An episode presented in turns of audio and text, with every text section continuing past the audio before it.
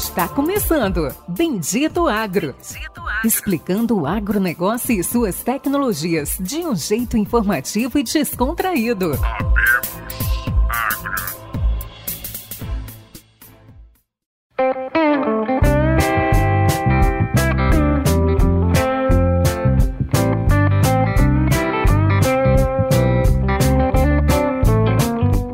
Nossos amigos, está começando agora mais um episódio do podcast Bendito Agro, o seu podcast de agrotecnologias. Estamos começando hoje a segunda parte da nossa entrevista com o professor, pesquisador, doutor Fabiano Perina, esse, essa pessoa fantástica que nos, nos deu várias aulas da cultura do algodão e ninguém mais, ninguém menos, nosso velho companheiro, Lucian. Então, Lucian, se apresenta aí pro pessoal. Fala aí, pessoal. Bom, para quem não me conhece, Luciano Carvalho aqui, também sou engenheiro agrônomo junto com o Pérez aí nesse desafio. Para quem já me conhece, beleza? Isso aí, valeu. Oi, tudo bem? Seja bem-vindo ao podcast. É, quem me conhece aí, beleza? Bom, tamo aí, tamo junto. é isso aí, pessoal. É, igual o Pérez falou aí, um, foi um episódio de bastante bagagem, deu um pouco de sorte aí do Fabiano estar tá com tempo disponível, né? É, normalmente tudo, ainda mais nesse tempo aí de, de, pandemia, todo mundo aí no home office, né? É difícil você ter um tempo disponível, é, mas a gente encaixou e dividiu em duas partes aí para você. Essa segunda parte está sensacional. É isso aí. Então, só um pequeno. A gente não vai fazer um grande resumo, porque a gente quer que vocês ouçam a primeira parte, mas Caso você tenha caído de paraquedas já nesse episódio. O problema é seu, você volta lá na primeira parte escuta a primeira parte. ai, ai, é isso aí. Mas basicamente é um episódio bastante focado em algodão é, e também no gerenciamento de água. Então, sistemas de produção, nematóide, é, podridão das maçãs. Então, um episódio de bastante bagagem técnica. Agora, nesse segundo episódio, né, na parte 2, vocês vão ver um pouco mais o background de, estudo, metodologia científica, banco de dados, como cruzar todas essas informações. Então, é isso aí. Fique com a gente. Está começando agora a segunda parte da entrevista com Fabiano Perina, nos sistemas de produção do algodão. Valeu!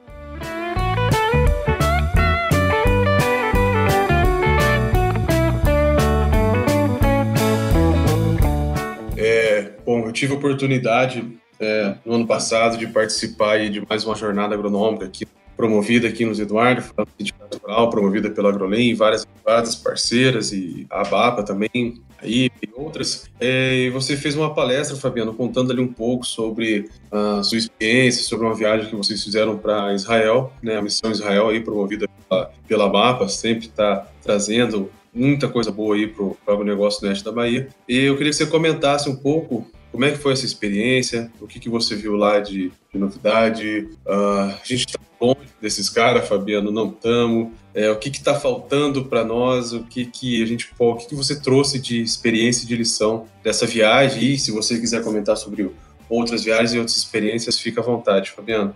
Ah, sim, Luciano. Ah, pois é, ano passado meados de julho do ano passado, nós fomos nessa missão junto com a ABAPA, é, os produtores de algodão aqui da região oeste da Bahia, para Israel, conhecer o que, que eles têm de tecnologia, que é filosofia de trabalho, como eles fazem agricultura em Israel, né? Então nós andamos lá o país de de, de norte a sul, né? Andamos todo o país de Israel, né? Um país relativamente pequeno quando a gente compara com o Brasil. Para a gente ter uma ideia, uh, aqui na região oeste da Bahia, eu tive essa curiosidade de, de saber o território de Israel total, né? São 22 mil quilômetros quadrados, né?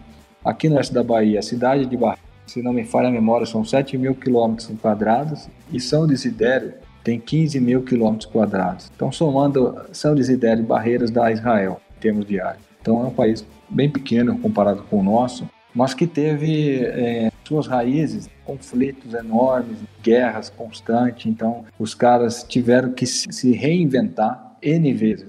Muitas guerras, muitas destruições, eles tiveram que a todo momento estar tá se superando, né, perdendo tudo que tinha, novamente recuperar e, e inovar. E fatalmente a tecnologia passa por isso. Então, eles têm uma formação uh, em termos militares, né, de exército, e todo militar, né, todo israelense, homem ou mulher, fica no exército Né? O homem são cinco anos e a mulher parece que é dois ou três. E ali dentro do exército eles precisam estudar e eles estudam muita coisa de tecnologia. Muita...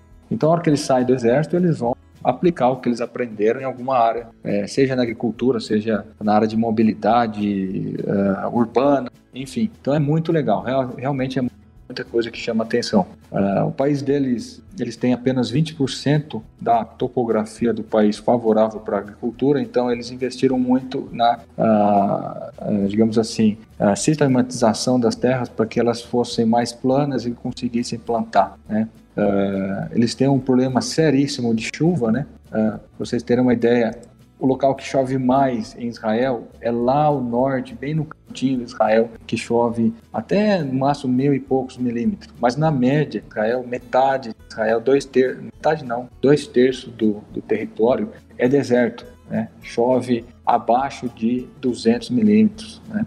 Então, eles fazem agricultura nesse país. Então, a maioria das tecnologias que vimos lá são altamente adaptadas à eficiência do uso da água. Então, a água é muito cara, né? Eles têm processo de dessalinização de água do mar, né? A gente sabe que é um processo caro, mas eles utilizam essa água para beber e utilizam essa água também como irrigação complementar, como irrigação na agricultura. Então, parte da água deles é doce, vindo lá do Mar parte é água dessalinizada do mar, mar Mediterrâneo. Então, tem essa tecnologia base né, dessa dessalinização e muita tecnologia para irrigação, muita tecnologia mesmo termos de irrigação mais eficiente. Então, desde uh, sistemas mais adaptados para fazer irrigação taxa variável, por gotejamento, uh, softwares uh, altamente conectados e interligados com relações de clima e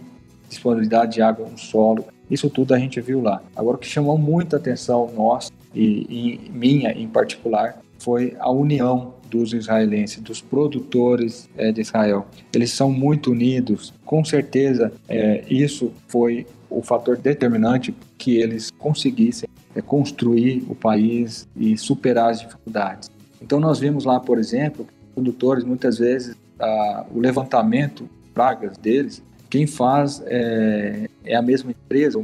Então, eles compartilham de uma forma muito amigável e fácil sem problema, sem uh, problema de desconfiança dos seus vizinhos estão ocorrendo. Então, essa união, com certeza, foi o que impulsionou eles a ter um desenvolvimento muito acelerado e ser um país modelo.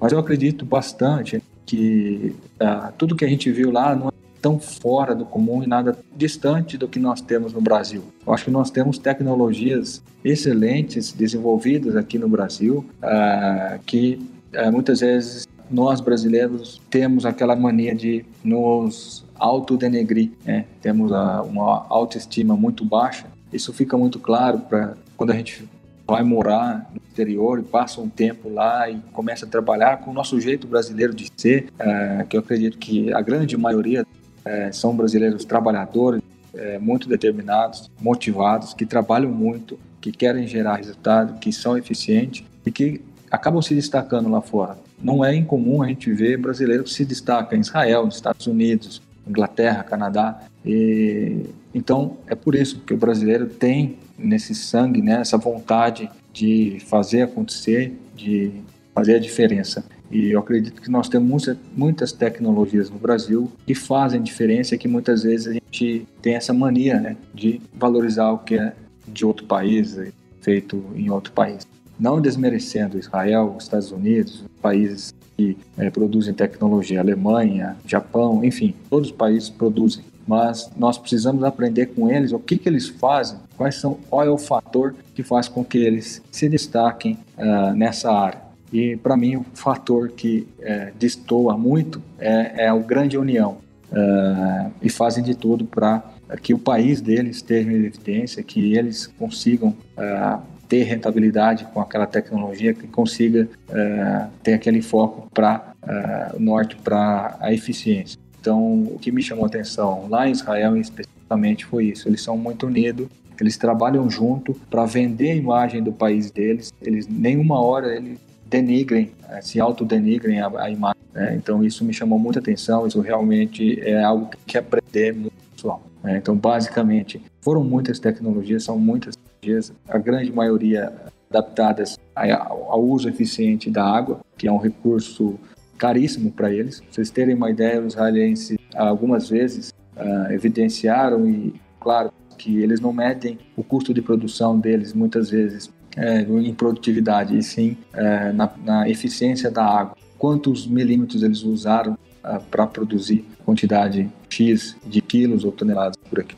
Uau, é, até parando você, interrompendo você um pouquinho, é, Perina, explica um pouquinho, assim, eu acabei de ficar espantado, como que é, eles medem a eficiência, não é em produtividade, é no uso da água, então se eles produziram, vamos dizer assim, 100 maçãs com 100 litros de água, e o vizinho produziu 200 maçãs com 400 litros de água. Então, aquele cara que produziu, vamos dizer assim, a menor quantidade de água na a produção com a menor quantidade de água, né? Acho que por fruta, por grão, seja o que for, foi o cara mais eficiente. É isso que você quer dizer? É exatamente isso, Pericles. É, algumas, é, a gente foi visitar os, as fazendas deles, né? E começa por aí, né? As fazendas deles, eles produzem é, o grande, a grande quantidade de agricultores que tem lá, eles são uh, é uma comunidade de produção chamada kibbutz. Então, dentro daquele kibbutz são vários produtores, ali cada um tem, uh, são famílias, né, unidas, produzindo junto. Uh, e eles deixaram claro para que a água custo muito caro. Para vocês terem uma ideia, tem algumas culturas lá que o custo de produção deles, 70% do custo é água. Então é um custo muito alto. Eles têm infraestrutura espalhada por todo o país de tubulação de água para irrigação. Né? Essa água, eles também, além da dessalinificada, o que é água reciclada? Água de esgoto, né? doméstico ou industrial, que eles fazem um tratamento e ela Aí tem diversos tipos, é, basicamente três tipos de tratamento: primário, secundário, terciário. Eles usam essa água para irrigação, mas essa água, até mesmo essa água, ela tem um custo é, por metro cúbico. E o produtor, né, aqueles kibbutz, eles têm um, uma cota estabelecida por safra para eles utilizarem de água. E eles usam uh, esses metros cúbicos de acordo com o estabelecimento pré-realizado. Se eles passarem da cota, o custo da água aumenta, chega a estar 4, 5, 6, 7, 8 vezes. Então fica muito caro. Né? Então, quanto mais eficiente eles forem no uso da água, mais rentabilidade eles vão ter. Então é basicamente isso mesmo. Eles é, nos disseram em vários, uh, vamos falar assim, fazendas diferentes, vários kibbutz diferentes que eles é, fazem essa mensuração de quantas eles produzem por metro cúbico de água. Então, uh, você vê o tamanho da preocupação deles. Então, eles têm essa busca incessante por eficiente, justamente pela dificuldade é, que eles têm permanentemente imposta, né? É a falta de água. Então, é aquele a dificuldade uh, faz a pessoa sair da zona de conforto. Então, se nós lembrarmos ali que eu falei no início, que Israel, aonde tem uma boa média uh, de chuva por ano, que é um terço do país, chove em média 600 milímetros, é o que a gente tem em média aí, grande parte da área onde semiárido do Brasil. Então, é, nesses locais, é, a dificuldade é, de produzir, nós poderíamos tranquilamente usar muitas da, do modelo que Israel fez né, para conseguir superar essa dificuldade, conseguir tornar a terra produtiva, que é basicamente o que eles fazem lá. Né? É, então, frisando, um terço do país tem 600 milímetros em média, os outros dois terços é abaixo de 200, considerado ambiente de deserto mesmo. Né? E eles produzem muito ali também. Então, é basicamente isso, eles são muito eficientes realmente. E até agora, comentando um pouco, né, a gente tem no oeste da Bahia, um dos grandes problemas do oeste da Bahia é a falta de chuva. O que, que você acredita, né? Eu, nós conhecemos, trabalhamos ali com um produtor que consegue fazer algodão com 800 milímetros de água. O que, que você acredita que, que seria aí um, um melhor uso? Você comentando também da parte da podridão das maçãs, né, que, é, que você falou das chuvas intermitentes e também dessa viagem em Israel, como que você acredita que a produção do algodão, o sistema de, de produção do algodão poderia evoluir para o melhor, vamos dizer assim, para o melhor uso das águas das chuvas? Como que, como que você acredita, havendo também situações do oeste da Bahia, diferentes regiões pluviométricas na mesma região, então tem área que chove 1.800 milímetros, tem área que chove 1.000. O que, que você acredita e vem percebendo de, de toda essa situação né, de uso d'água? Uh, Pericles, uh, eu, na realidade, eu acho que nós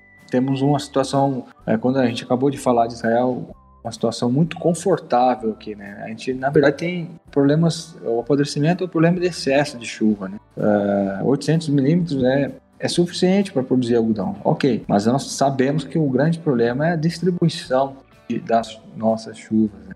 Então acredito que nós vamos ter com certeza no futuro que vamos ser cobrados e vamos ter que ser mais eficientes também no uso da água, especialmente em áreas irrigadas. E acredito que no futuro o país precisa, né, adotar também sistemas uh, de irrigação que captam água, mas também que sejam mais eficientes no sentido de recuperar. A gente, não só uh, nos ambientes de produção, mas na cidade a gente desperdiça muita água. Então, uh, obviamente, por esse recurso não ser tão escasso aqui no nosso país. Mas eu acredito realmente que para o algodão, o que nós temos de chuva é suficiente. Nós não temos muito o que fazer em termos de janela, obviamente, mas acredito que o país pode evoluir muito e há muita coisa de tecnologia de Israel, de outros países, no que diz respeito ao tratamento de água. Né? Nossa água, o Brasil não tem é, sistema de recuperação de águas que são tratadas. Existem bastante cidades no país que têm tratamento de esgoto, por exemplo, mas essa água depois ela é retornada para o rio ou para uh, cursos d'água. Não temos, por exemplo, reciclagem para ser aplicada em, em zonas que sofrem mais com falta de água, por exemplo, no semiárido. Então, acredito que isso aí para nós é um exemplo de tecnologia que nós vimos em Israel, né? Israel, né? Essa reciclagem de água que pode ser perfeitamente aplicada no Brasil. E passa pela necessidade de parcerias público-privada para a estruturação de infraestrutura no país. Por isso que eu falo que eu acredito muito que nós estamos vivendo uma era determinante no que diz respeito ao agronegócio ser a mola propulsora da evolução do país. Imagine se nós tivéssemos então investimentos pesados nessa área é, em todo o semiárido do país, né, na área da região Nordeste que está muito próximo, é, no sentido de recuperação de águas de cidades, grandes cidades, para irrigação. Né? Imagine quanto uh, mais produtivo seria esse essa nossa região do é, se imagine se o nosso país aproveitar né, toda essa evolução do agro para fazer infraestrutura de estrada, de que já está sendo feito, mas vai precisar aumentar né, os investimentos para melhor escoamento da produção e, consequentemente, a cidade uh, e sociedade, de uma forma geral, ela evoluir, ela evolui muito, né? Perfeito, Pelina, perfeito. Uma coisa que, antes de puxar outras perguntas, é, a gente vem conversando vários fatores técnicos aqui e tem uma, tem uma situação que eu gostaria de perguntar para você. Como que hoje a Embrapa está cruzando todos esses dados? A gente falou de Israel, falou ali melhor uso de águas, melhor uso da água. Você vê que é interessante que existe vários fatores que estão impactando a produtividade, é custo, disponibilidade de água, produtividade, preço, valor, disponibilidade da terra, vários outros fatores. Isso é pensando em Israel. Pensando para a sua situação lá, que você fez 250 mil hectares de monitoramento de nematóides, análise de solo de nematóides, como que vocês estão cruzando os dados físico-químicos, é, pluviométricos, com o que, que compactação de solo, como que vocês estão cruzando todos esses dados? Vocês estão usando alguma ferramenta? E eu vou perguntar novamente, já tem algum resultado desse cruzamento de dados que você pode falar para a gente? Então, Péricles, é, a união de todos os dados que nós coletamos aqui, que a Embrapa também coleta, ah, não só nesse trabalho, esse trabalho meu é um trabalho regional, né? ela é feita basicamente por uh, softwares de é, gerenciamento de dados. A gente coloca todos esses, disponibiliza todos esses dados para a nuvem e basicamente esses dados da minha pesquisa em particular, eles foram para um banco de dados e estão fazem parte do banco de dados da Embrapa territorial, para que no futuro uh, a gente garanta que esses dados eles estão uh, bem armazenados e, e, salvos, né, com segurança. E ali dentro uh, eles podem ser utilizados tanto nessa pesquisa como que haja interesse para dados da natureza que nós coletamos. Agora, internamente na Embrapa, dividimos então a parte de fertilidade do solo que nós coletamos, a parte física do solo, com os especialistas da área, né? Então esses dados, basicamente, eles são analisados individualmente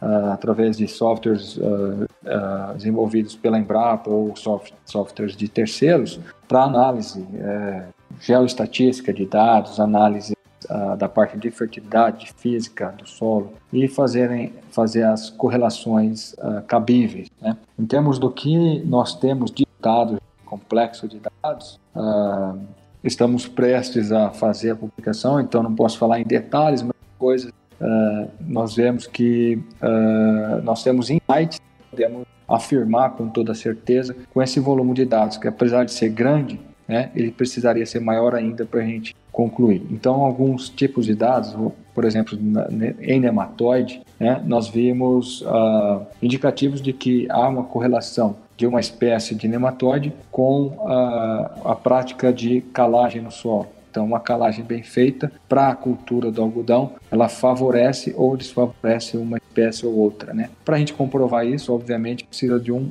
estudo agora mais aplicado a nível de, de campo, fazendo, simulando essas áreas calagem e a sua relação com a espécie de nematóide. Vimos, por exemplo, relações de idade, uh, solos um pouco mais férteis, uh, outros menos férteis, com alguma uh, espécie de nematóide. Então, para comprovar, novamente, precisa aprofundar os estudos. Então, esses trabalhos assim de diagnóstico né, uh, que nós fizemos, eles geram um grande volume de falei no início, que podem ser uh, trabalhados para evidenciar algo muito palpável e concreto, né, uh, com bastante precisão, ou para nortear as pesquisas. Então, foi exatamente uh, pensando nisso que esse diagnóstico inicial foi feito para nortear as pesquisas. E hoje a gente tem essas pesquisas é muito bem norteada, tentando ajudar o produtor a superar o problema com nematóides as espécies mais problemáticas na região. Maravilha, Fabiano. Maravilha. Eu acho que depois você tem que fazer um mapa para nós, Fabiano, aí da pedir para a Embrapa Territorial lá, que faz aqueles trabalhos maravilhosos lá, já localizados. Fazer um mapa. Uhum.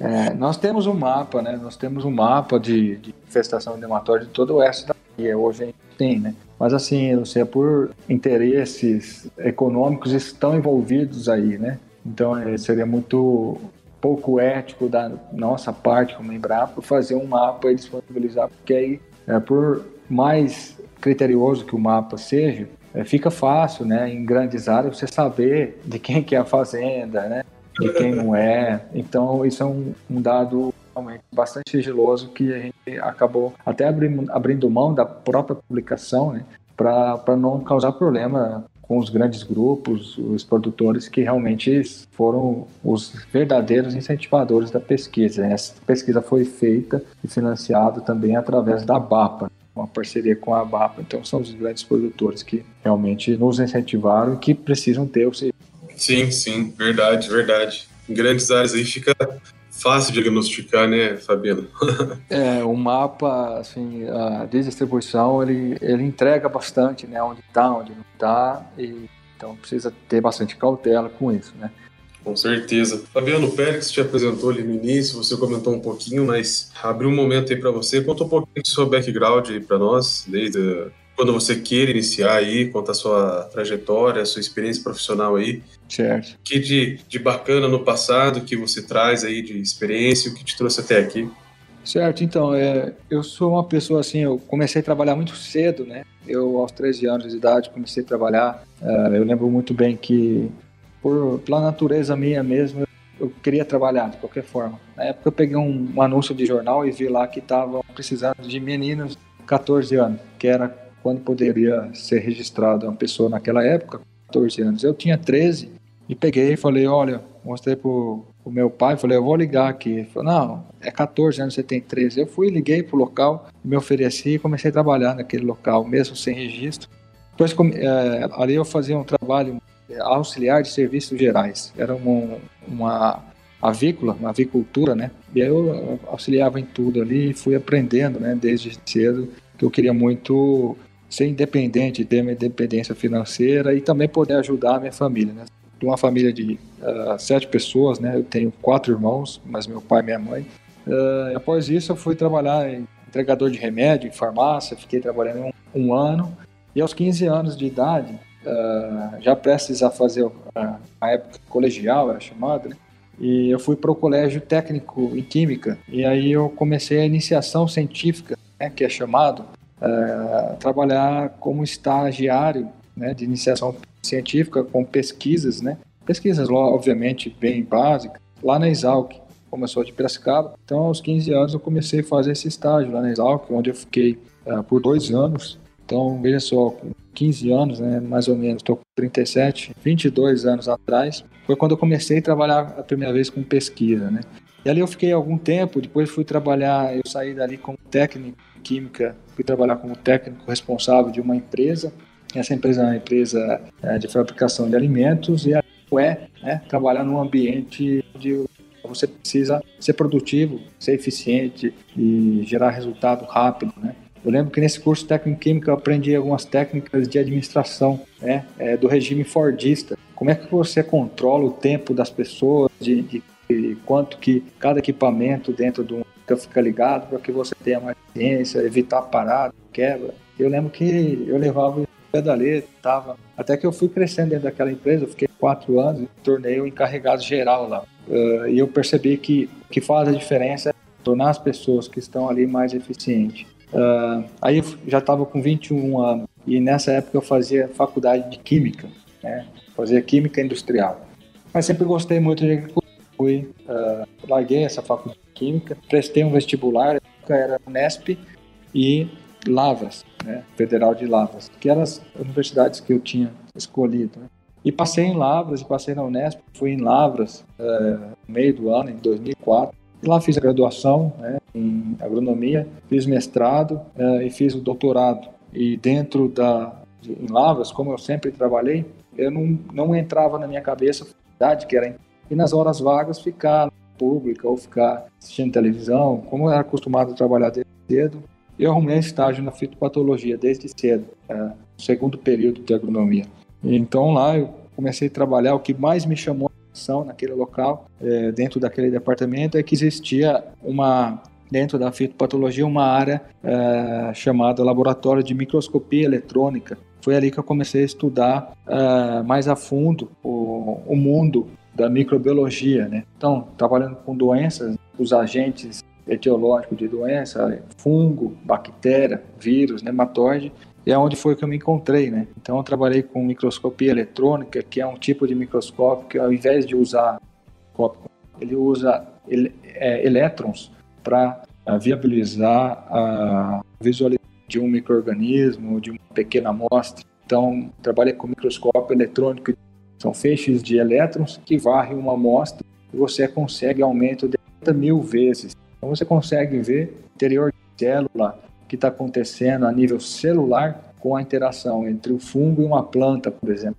O fungo que causa doença é a planta. Né? Existe um outro microscópio, Nical, que eu fiquei ali 10 anos da minha vida, né? desde a graduação até o doutorado, que é o microscópio eletrônico de transmissão. Então, consegue qual tem em termos não de célula, mas subcelular. O que é subcelular? Organela. O que está acontecendo no núcleo da célula vegetal, na mitocôndria, como que a célula vegetal responde ao ataque de um fungo. Então ali a gente, é, eu, eu, me identifiquei demais e foi quando eu, desde o meu mestrado, eu fazer pós-graduação, eu quero ir para fora. Então eu construí uh, essa minha pós-graduação com ênfase para poder é, ir para fora, para os Estados Unidos, que é onde eu queria fazer parte do meu doutorado. Então eu fui para técnico é, ultraestruturais, ou seja, para entender melhor a interação de doenças de planta, né, os patógenos com as plantas, e como a gente pode usar essas técnicas para, uh, de alguma forma, uh, tornar as plantas mais resistentes. Então, eu trabalhei com essas técnicas em um tipo de microscopia muito moderna, né, que ainda hoje é uma microscopia que nos permite resultados muito aprofundados em, em relação à interação planta e patógeno, ou seja, doenças de planta, eh, os causadores das doenças de plantas e a planta propriamente dita, eh, atrelado à resistência das plantas. Então foi quando eu comecei a trabalhar a parte de resistência. Eu trabalhava lá com uma doença do milho, né? Uma doença uh, muito importante lá nos Estados Unidos para o milho, que aqui na nossa Brasil é conhecido como eumintos, e como a planta responde ao ataque da doença e quais genótipos, quais vários ou híbridos, o que você pode fazer para que um híbrido se torne mais resistente, você potencializar aquela ação na célula da planta para ela ser mais resistente. Foi aonde comecei a trabalhar com a parte genética, controle genético de doenças, visando a resistência das plantas. E quando eu vim para Embrapa, então eu vim para trabalhar justamente aqui no oeste da Bahia, junto ao programa de melhoramento do algodoeiro, visando a resistência da, do algodoeiro às doenças. E trabalho que eu faço ainda até hoje, né? Então eu dou suporte ao programa de melhoramento do algodoeiro da Embrapa uh, no que diz respeito a uh, visando resistência das plantas de algodoeiro ao, aos patógenos. Então nós trabalhamos com resistência genética a nematóides, né? Então isso eu desenvolvo até hoje, além desses trabalhos que eu falei para você uh, aqui no oeste da Bahia, focando mais para nematóide, para essas doenças aéreas todo ano nós temos alguns locais, algumas fazendas aqui no oeste da Bahia, que nós avaliamos ah, o grau de resistência de diferentes cultivares, linhagens, genótipos, para que a gente tentar gerar resistência aos principais problemas que a gente tem eh, no algodão hoje. Nematóide, ramulária, agora mancha-alvo também, e assim por diante. Então é mais ou menos a minha trajetória, acho que eu consegui expor quase que total aí, trajetória profissional, né? Como eu vim parar aqui. Então, eu vim basicamente para trabalhar eh, dando suporte ao melhoramento do algodão dentro da Embrapa e por isso que nós fazemos essas pesquisas que uh, nós conversamos até agora. Legal, Fabiano. Muito, muito bonita a sua trajetória, viu, Fabiano? É bonito de ver, bonito de se ouvir. Acho que pouco disso acontece hoje. São épocas um pouco, um pouco diferentes, né, Fabiano? Sim o pessoal podia começar mais cedo, não tinha tanta pressão de Ministério do Trabalho e outras coisas, mas parabéns, eu te conheço há algum tempo, mas não conhecia, acho que é uma parte muito legal do podcast, é essa aqui, a gente fazer o background, contar a sua história aí. Muito bonita a sua história, fiquei... Eu não sei se eu delonguei demais, mas enfim, é... Não, é... É isso aí, não tem problema, é isso aí mesmo, é, não tem, tem, tem delongas não. Acho que é inspiração para muita gente. Tem muita gente que está entrando na faculdade que ouve a gente, que sirva de inspiração para se tornar um grande pesquisador, um grande profissional no futuro. Perfeito, perfeito. A gente tem um público de, de estudantes bem, bem grande aí. Ah, com certeza. Todo mundo que está antenado nas inovações e tecnologia, que é o podcast de vocês é uma ferramenta excelente. É, que legal. Obrigado. Pessoal, Lucian, é, tô aqui já, estamos com o tempo esgotado dessa segunda parte da gravação do nosso podcast. É, queria, antes do Lucian entrar fazer um encerramento, Lucian, você tem mais alguma pergunta que você gostaria de falar para Fabiano? Ah, você acha que se, como de modo geral, uh, abrangendo aí um pouco a tecnologia de pesquisa e na área uh, de agricultura aí, Fabiano, é, em poucos minutos aí, para a gente não estourar muito, uh, o que, que, você acha que vai ser o futuro aí? O que, que vai é, se destacar mais? Olha, eu acredito que é uma essa tecnologia de imagem aérea ela vai evoluir muito. Eu acho que se fosse para eleger uma das tecnologias, na, na realidade eu diria assim que é, o nosso futuro ele vai ser cada vez mais dependente é, em termos de tecnologia, vai depender cada vez mais da nossa capacidade de é, interrelacionar, né? Essa a agricultura ela é, é, interdisciplinar, né? Tentar interrelacionar as áreas, mas a, a imagem aérea em si, é, como eu falei para vocês, tem um background de trabalho com imagens, né? Tudo isso que eu falei de microscopia eletrônica, microscopia com focal a laser, é, foi um trabalho muito intenso em termos de imagem. E a gente vê que existem, é, um, existe um universo muito grande que ainda não é explorado,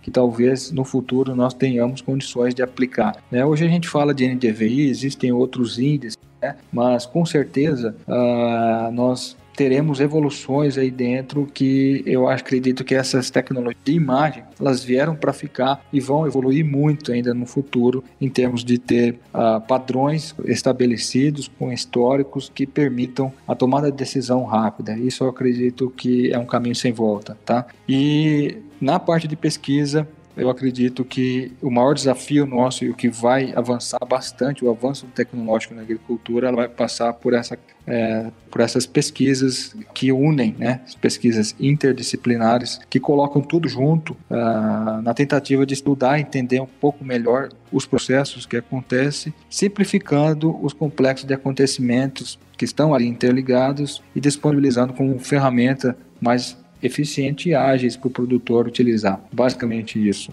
Eu acho que a tomada de decisão ela depende de, dessas criações de ferramentas, como a imagem aérea e como outras que eu acredito que vão no futuro próximo uh, surgir, medições diretas do solo, da qualidade do solo, não só da parte de fertilidade, mas como já falei, física e também biológica, que permita tomada de decisão muito rápida e ágil para o produtor. Isso tudo eu acho que vai contribuir bastante com um aumento ainda mais da, das tecnologias e a evolução da produtividade. Beleza, é isso aí. Concordo aí, acho que concordo em grau, número e gênero. Até quando o cara fala imagens, né? O cara fala, pô, que vai mais evoluir. É, até recentemente. Se acha bom, né? Não, é brincadeiras à parte. Agora, só para um spoiler, né, Fabiano? A, uhum. Aquela empresa do Elon Musk, a Space, a SpaceX, ela vai mandar para o satélite em duas viagens, acho que 12 ou 20, é, vai mandar para o espaço 12 ou 20 satélites com resoluções de 50 centímetros. Então, uhum. a gente tem hoje 3,5, 3 metros, isso de satélite, e basicamente dentro aí de 2 a 3 anos a gente vai ter imagens diárias a 50 centímetros de resolução. Então. Perfeito. É, é realmente impressionante, né? A gente vai ter que. O pessoal vai ter que começar a tomar cuidado para não começar a bater satélite em órbita. é, vai ter muito. E brincadeiras da parte é um grande risco. Uh, mas estamos encerrando. Quero, Fabiano, quero agradecer. Quero agradecer a sua presença. Fizemos duas partes do seu episódio. Ficou muito bom. Obrigado por toda a aula que você nos deu em parte de algodão, parte de irrigação, parte de água, parte de doenças. Foi realmente fantástico. E aí vou passar a palavra para você, Fabiano, e para você, Luciano, fazer aí os últimos agradecimentos e mensagens. Eu, eu gostaria de agradecer a oportunidade né, que vocês me proporcionaram de estar aqui, é, falar um pouco da nossa história, falar um pouco do nosso trabalho e gostaria de finalizar dizendo que vocês estão realmente de parabéns por essa iniciativa. Então, eu gostaria de agradecer, para mim uh, é realmente uma grande honra e é uma satisfação enorme poder participar desse podcast de vocês, que no meu ponto de vista é uma excelente ferramenta é, e foi uma, uma atitude muito interessante, inteligente de vocês de criar esse podcast. Então, você, Pericles, é você, Luciano e também o Marcos, que não está presente hoje, estão de parabéns por essa iniciativa. É, eu sou um ouvinte do podcast, vou passar a ouvir mais assiduamente do que ouço, porque realmente eu vejo que o trabalho de vocês é muito sério e muito importante. Está trazendo conhecimento para todo mundo no que diz respeito à inovação, pesquisa e tecnologias para o agro. Parabéns, realmente excelente iniciativa. É um prazer estar aqui. Ô Fabiano, obrigado, fico lisonjeado com suas palavras. A gente que tem a honra de receber ah, uma pessoa aí do seu gabarito trouxe tanta informação, tanto conhecimento técnico, uh, e não só técnico, né, mas acho que conhecimento de vida, experiência, gestão, uh, de várias coisas que é difícil, né, Fabiano? Imagina você ter essa conversa com todas as pessoas que vão ouvir o podcast, ter todo esse tempo disponibilizado, né? Isso que é difícil, eu acho que é isso que me fascina cada vez mais no, no podcast, né? Pessoas que você não conhece, talvez nem vá conhecer, vão ouvir tudo isso que você contou aqui. Isso é realmente maravilhoso. Queria agradecer aí e dizer que fazemos parte da Rede Agrocast, a maior e a melhor rede de podcast do Brasil. Estamos ali, ô Pérez, me ajuda aí, em 13 agregadores de podcast. Né? Nós estamos em 13, exato. 13 agregadores. Tem que aumentar, cara. Tem que passar para 14. 13 não, se a gente arranja mais, mas tá bom. Tem que arranjar mais um. Eu não gosto desse número aí, não. É isso é, Spotify, Castbox, Deezer, Apple Podcast, você nos escuta em todas as plataformas, no YouTube, no Instagram, Bendito Agro, e lá no LinkedIn também, que se você mandou mensagem e não respondeu, foi o Pérez que não te respondeu. Né, Pérez? Beleza? Eu tô respondendo todo mundo. Fala assim não. Eu entro lá todo dia. Ah, e tem o um e-mail também, pessoal. Dizer, ó, Fabiano, também que dizer as portas estão abertas para você, uh, para qualquer pesquisador, para todos os pesquisadores uh, que querem, querem, quiserem vir aqui trazer uma mensagem, as portas estão abertas para a Embrapa, para a ABAPA, para a Fundação Bahia. Como a gente falou no início, a gente sempre gosta de falar, é uma zona livre para todo mundo. A nossa, o nosso objetivo é levar esse conhecimento e levar um pouquinho do agro nos quatro cantos do Brasil e fora do Brasil também, viu, Fabiana? A gente tem ouvinte nos Países Baixos, no Sudão, Estados Unidos, Argentina, Alemanha e Itália, viu? Oh, parabéns. é. Muito bom. Por isso que é, um, é, é interessante esse tipo de ferramenta, né? Está disponível para a pessoa em qualquer local do mundo tenho certeza que, que é um sucesso e vai ser um sucesso ainda maior esse podcast de vocês. Parabéns pela iniciativa e também por manter ele no ar, né? Que dá trabalho, né? Dá trabalho. Até puxando esse gatilho, pedir a todos que estão nos ouvindo, compartilhe, nos ajude compartilhando, indicando, curtindo. Cara, é, a gente faz isso aqui para vocês ouvintes. A gente quer que vocês tenham aí a melhor experiência, que aproveitem o máximo aí todo esse conhecimento. E não esqueça seguir lá e favoritar lá, isso é muito importante para nós lá no, na, na linha de pesquisa do crescimento lá, quando vocês nos seguem, nos favoritam, isso vai aumentando e a gente consegue chegar mais fácil aí a vários lugares. Pessoal, obrigado, maravilhoso episódio de hoje, um abraço, até mais. E é isso aí, um obrigado a todos, tchau, tchau, até o próximo episódio.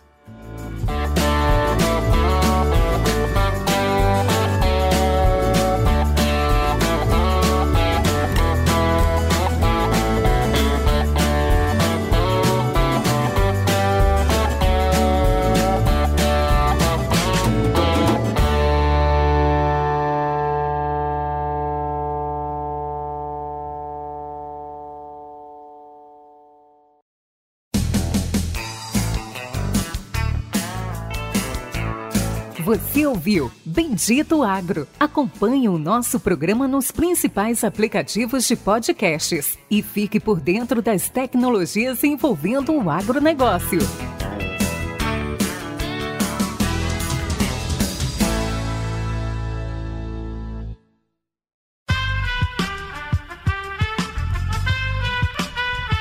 Esse podcast foi editado por Aerolitos Edição Inteligente.